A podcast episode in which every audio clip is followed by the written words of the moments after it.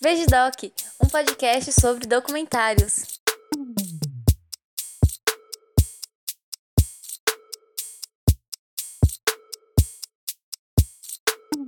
Olá, ouvintes do Vejo Doc. Eu sou Bruno Garcia e me autoconvidei aqui para indicar a vocês Mussum, um filme do Cacildes. Documentário desse ano que conta a vida e a obra de Antônio Carlos Bernardes Gomes. Desde a infância humilde, no buraco quente, no rio Cachoeirinha, passando pela Força Aérea, sim, e originais do samba, até ganhar a alcunha que ficou popularmente conhecido, Mussum, virar um trapalhão e marcar a cultura popular nacional. Com narração de Lázaro Ramos, que também ajudou no roteiro, o filme usa uma linguagem ágil, com efeitos gráficos, conectando e contextualizando a vida do biografado. Por exemplo, quando explicam o porquê do nome Mussum. Essa narração é permeada por depoimentos de familiares e companheiros de trabalho como Renato Aragão e o Dedé Santana. Relatos que evidenciam como aquela figura cativante e expressiva que víamos na televisão era somente uma das facetas do sambista e comediante. Pois na vida privada percebemos que ele era mais reservado e ele era bem inteligente. Porém, aquele sorriso largo e o samba no pé estavam sempre presentes. Os vídeos de arquivo recuperados mostram como os originais do samba eram bons e eu não sabia. Eu não sabia o tanto quanto eles eram bons. Nos anos 60 e nos anos 70 nós vemos que eles eram os principais é, grupos de samba do gênero, né?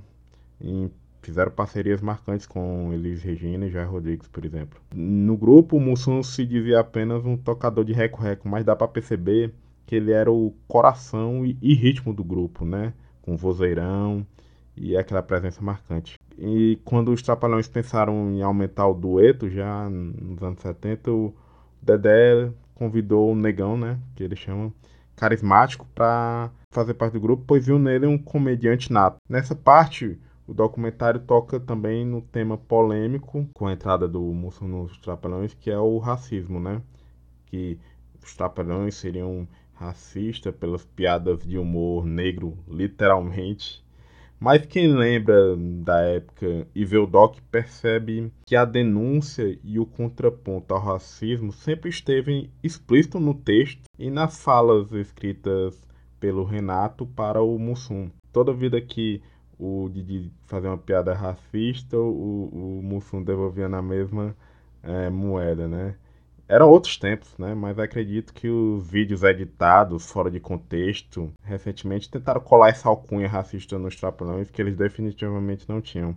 Eles eram mais políticos, estavam denunciando o racismo que acontecia no Brasil. O Mussum era um dos poucos negros na televisão em horário nobre naquele tempo. E vemos como ele foi importante e representou tanto nos palcos de circo e telas de cinema que tiveram grandes bilheterias, né, com os filmes dos Trapalhões. Com pouco mais de uma hora e dez minutos, o filme cobre bem a vida do homem, que virou um ícone pop contemporâneo, né, com perfis em redes sociais, memes, cervejas, cachaças e produtos diversos que levam seu nome. Acho que faltou essa parte do legado, sabe, a presença dele na cultura pop brasileira, que caberia no doc, pois mais alguns minutos não fariam mal e contextualizariam bastante. É, acho que ficou faltando isso no filme dirigido pela Suzana Leira e produzido pela O2, mas nada que diminua a obra que eu indico demais, né? Bem como procurar depois uma playlist dos originais do samba para ouvir, foi o que eu fiz. O doc você pode encontrar no YouTube Movies ou no NetNow em outros serviços de streaming.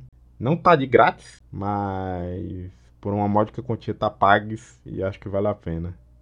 Eu agradeço o espaço aqui para indicar não ficção e documentários que eu gosto muito. Inclusive, eu resenho documentários e biografias no Medium.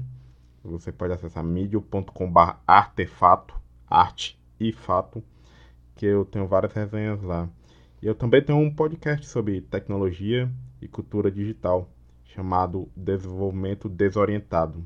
Então, se você se interessar, basta procurar nas redes sociais, no Spotify, pelo arroba Desorientec e outras plataformas. Então é isso, agradeço. Vejam docs, vejam documentários e forte abraço!